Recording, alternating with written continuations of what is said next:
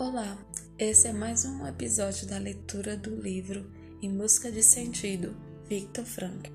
A fuga para dentro de si.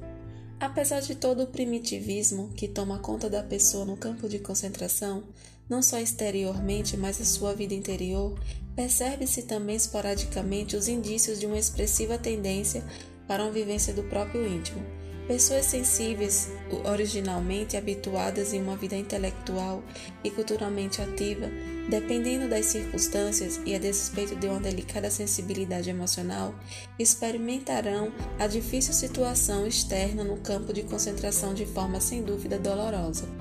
Esta, não obstante, ter para elas efeitos menos destrutivos de sua existência espiritual, pois justamente para essas pessoas permanece aberta a possibilidade de se retirar daquele ambiente terrível para se refugiar no domínio de liberdade espiritual e riqueza interior.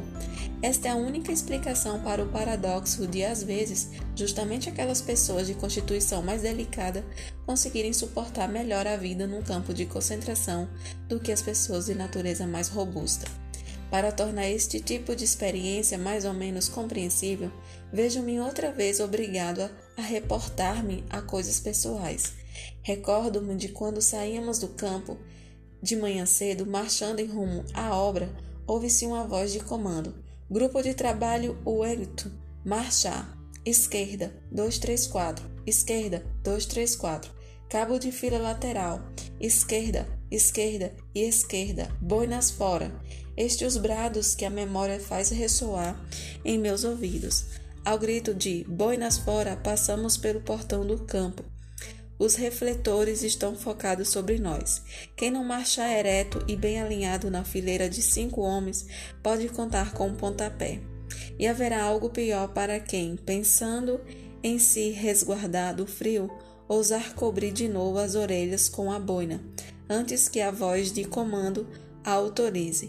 Prosseguimos na escuridão aos tropeços sobre pedras e longos poços d'água, nas zonas de acesso ao campo. Os guardas de escolta ficam berrando e nos espicas com coronha de seus fuzis. Quem tem os pés muito feridos, dê o braço ao seu companheiro ao lado, cujos pés doem um pouco menos. Mal e mal trocamos algumas palavras. O vento gelado antes de nascer e o sol não o permite. Com a boca escondida atrás da gola da capa, o companheiro que marcha ao meu lado murmura de repente: Se nossas esposas nos vissem agora, tomara que estejam passando melhor no campo de concentração em que estão. Espero que não tenham ideia do que estamos passando.